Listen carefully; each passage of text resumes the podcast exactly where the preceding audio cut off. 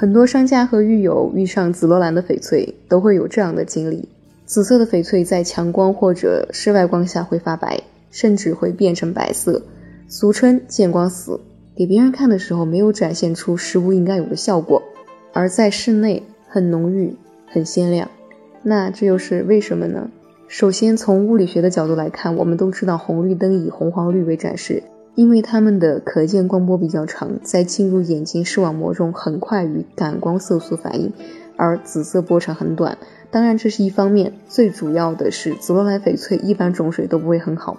底子相对来说棉线较多，透明度较低，因此在光线较暗的地方，白色底反光会比紫色底更明显，使得紫罗兰发白，尤其是粉紫的翡翠。因为颜色较浅，反光程度更高，发白也就更厉害。但是蓝紫和帝王紫比较特别，一般对他们来说，这样的色泽在自然光下反而会比室内更加明艳。这个时候见光死指的就不是自然光死，而是见灯光死了。紫罗兰翡翠的挑选，